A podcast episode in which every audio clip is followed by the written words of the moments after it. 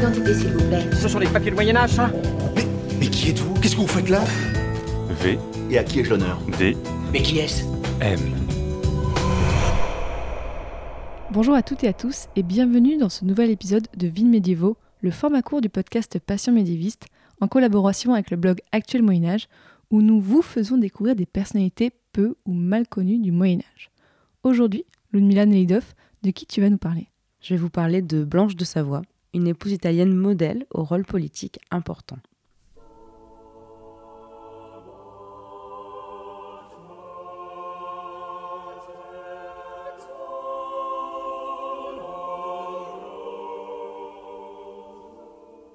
Plongeons au cœur de l'Italie médiévale, dans le domaine des seigneurs de Milan. Depuis 1277, la famille italienne des Visconti domine la Lombardie en tant que seigneur. Mais c'est à partir de 1354 que s'ouvre une nouvelle ère pour cette dynastie. En effet, Galeazzo II pose les jalons qui permettra à son fils Gian Galeazzo d'obtenir le titre de duc de Milan et d'ainsi affirmer définitivement leur place prépondérante en Italie du Nord.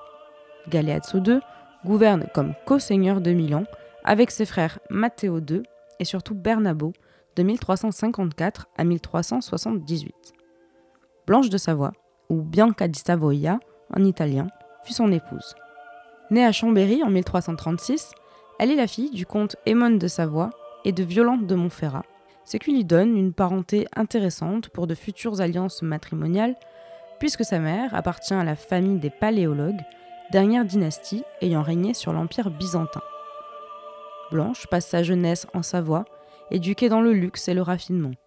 Elle possède par exemple dès sa jeunesse du personnel à son service, comme deux cuisiniers et un couturier. C'est par ailleurs une femme lettrée et passionnée de lecture, loisir qu'elle transportera avec elle à la cour milanaise. Devenue orpheline à l'âge de 7 ans, ses tuteurs refusent la proposition en mariage du roi Édouard III d'Angleterre pour la marier au membre le plus prometteur de la famille italienne des Visconti, c'est-à-dire Galeazzo II.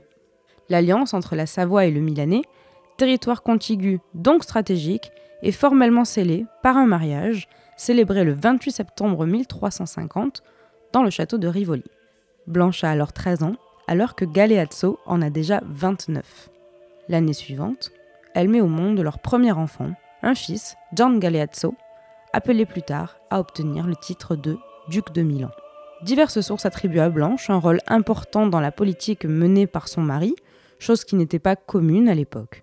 Ainsi, Bernardino Corio, grand chroniqueur milanais qui rédige son Histoire de Milan au tout début du XVIe siècle, nous informe que c'est notamment sous l'impulsion de Blanche que Galeazzo II décide de transférer sa cour de Milan à Pavie en 1365.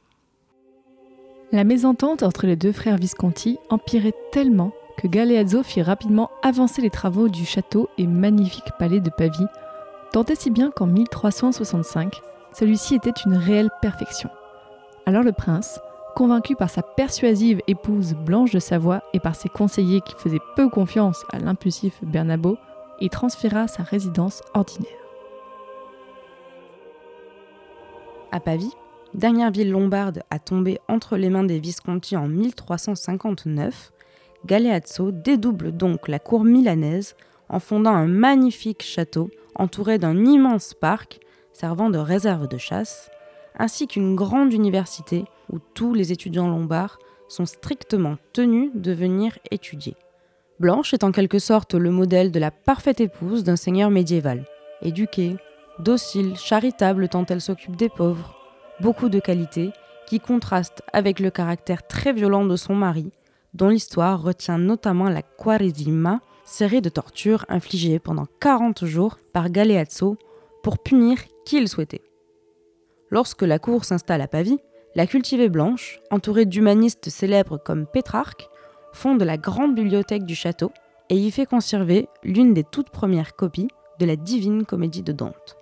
À cette époque, que l'on peut a posteriori qualifier comme la plus heureuse pour elle, Blanche partage le titre de duchesse de Lombardie avec sa belle-sœur, l'épouse de Bernabo, qui eut 15 enfants qu'elle unira aux plus grandes maisons européennes. Cette prolifique politique matrimoniale pousse Blanche et son mari Galeazzo à faire en sorte que leur fils aussi, Gian Galeazzo fasse un bon mariage en épousant Isabelle de Valois, la fille du roi de France. Cependant, les difficultés commencent pour Blanche dès 1366, avec une succession d'événements tragiques, dont une fausse couche, la mort de son gendre, celle de sa belle-fille, et aussi celle de son mari, le seigneur de Milan, en 1378.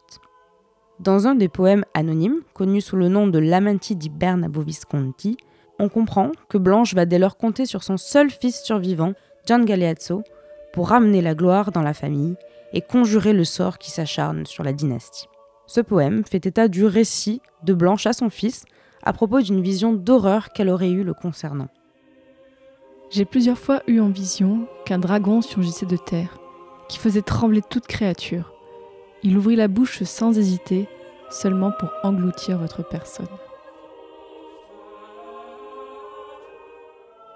Ces vers, rédigés dans un mélange de lombard et d'italien, résonnent comme un avertissement qui pousse la duchesse à sommer son fils d'arrêter de vivre dans l'ombre de son père et dans celle de son oncle, et de cesser de consacrer son temps au loisir alors que sa propre famille cherche à l'évincer. En d'autres mots, de tout faire pour reprendre sa place de chef. C'est chose faite, lorsque le 6 mai 1385, Gian Galeazzo parvient à faire emprisonner son oncle Bernabo à la suite d'un piège et se retrouve ainsi à gouverner seul le Milanais. Blanche meurt à 51 ans, le dernier jour de l'année 1387. Elle est inhumée, des dizaines d'années plus tard, avec l'habit monacal à Pavie, au sein du monastère des sœurs franciscaines Santa Chiara la Reale, qu'elle avait elle-même fondé. Grâce à son action, l'alliance entre la Savoie et les Visconti a perduré.